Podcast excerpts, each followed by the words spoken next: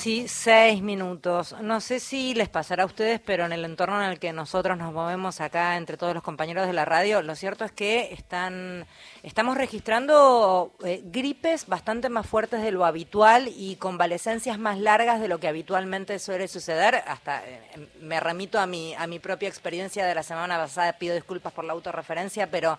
Eh, fue la primera vez en mi vida que yo falté una semana a, cualquier trabajo que tuve, pero no me podía levantar. Y yo volviendo al trabajo les decía a los compañeros medio en broma y medio en serio, dije, yo hice un COVID porque realmente el dolor que yo sentía en el cuerpo no lo sentí nunca, el dolor de cabeza que tenía no lo tuve nunca, en fin.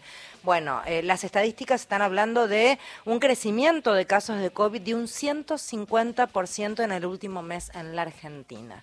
Para hablar de esto está el doctor Tomás Orduna, médico infectólogo, ex jefe del Servicio de Medicina Tropical y Medicina del Viajero del Hospital Muñiz. Doc, gracias por atendernos. Federica Paz lo saluda. ¿Cómo le va?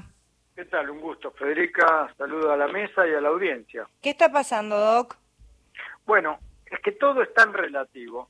Es verdad que han aumentado, pero si yo le debo a alguien un peso y después le debo tres pesos, mi deuda aumentó el 200%.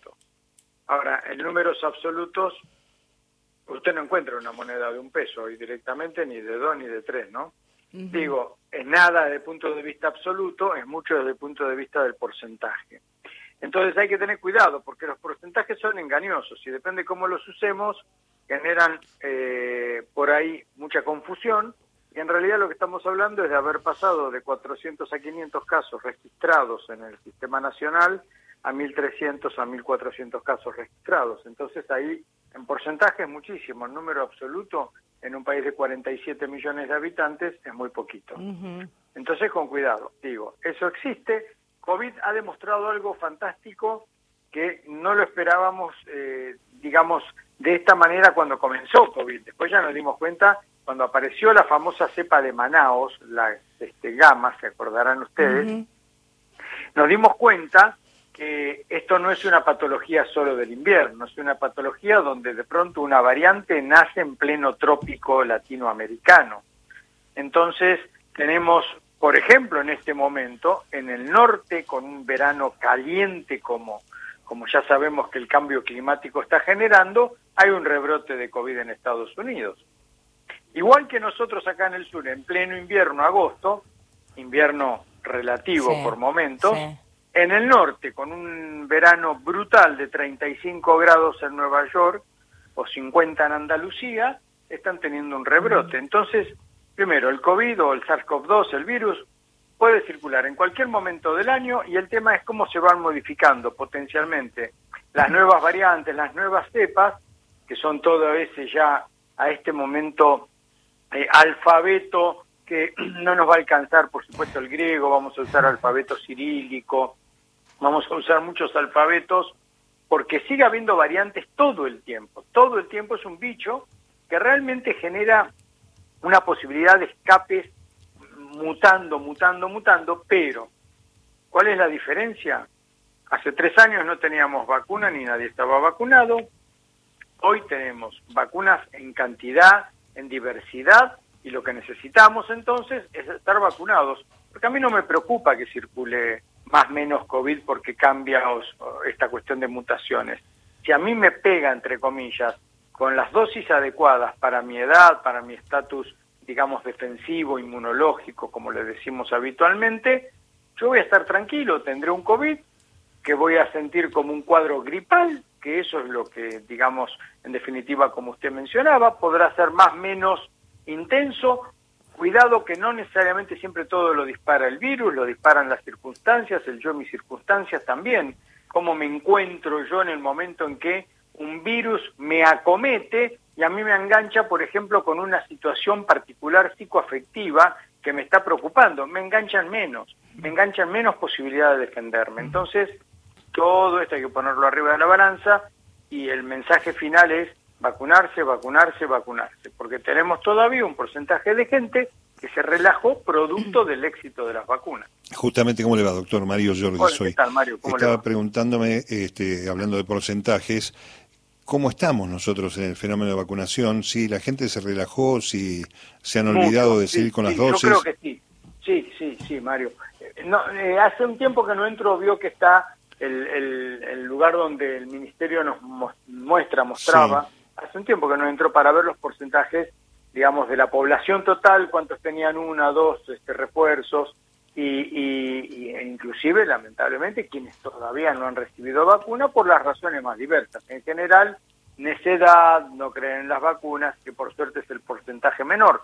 Pero sí es preocupante que hay mucha gente con una sola dosis, mucha gente con la primera y segunda, que en definitiva recién completaron el esquema primario, quizás hace un año y medio, no han recibido refuerzos, mucho menos han recibido el refuerzo de la bivariante, que es la vacuna que estamos utilizando ahora, que son eh, este, dos eh, virus, que es el virus original de la cepa de Wuhan, sumado a variantes de Omicron, con lo cual vamos mejorando nuestra respuesta.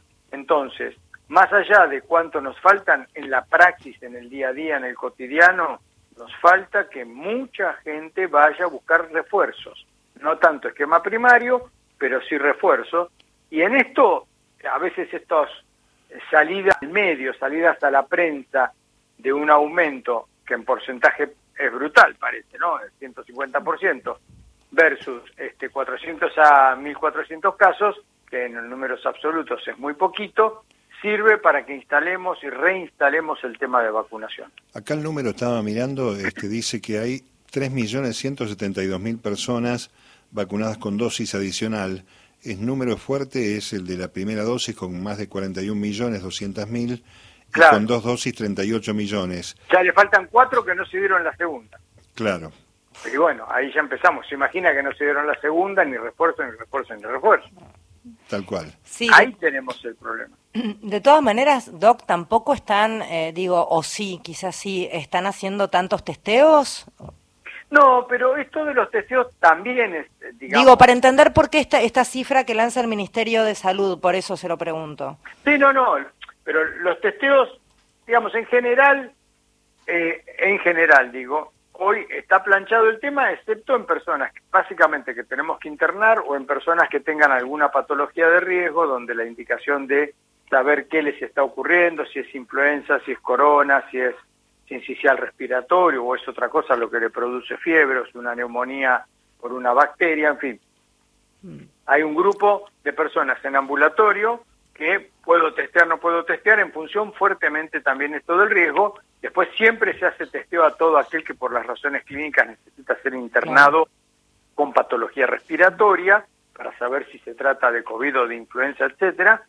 Entonces, los centros ambulatorios de monitoreo, digamos que nos van marcando, porque ellos sí, por ejemplo, en el Hospital Muniz tenemos uno, donde toda persona que vaya por patología respiratoria es hisopada porque es un centro de monitoreo para ver qué cosa y en qué cantidad está circulando. Entonces ahí vemos este aumento que justifica de 400 a 1400 en el país en el último tiempo. Por supuesto que siempre va a haber muchísima otra gente que ha adquirido COVID y que a lo sumo tuvo dos estornudos o ni siquiera y pasó un cuadro asintomático totalmente o tuvo un cuadro sintomático, pero que como está bien vacunado, bien respondiendo a, a, esa infección con su respuesta defensiva, se quedó en su casa dos, tres días porque tosía, estornudaba y dijo, bueno, me quedo dos, tres días. Que eso es algo fundamental, este, Federica.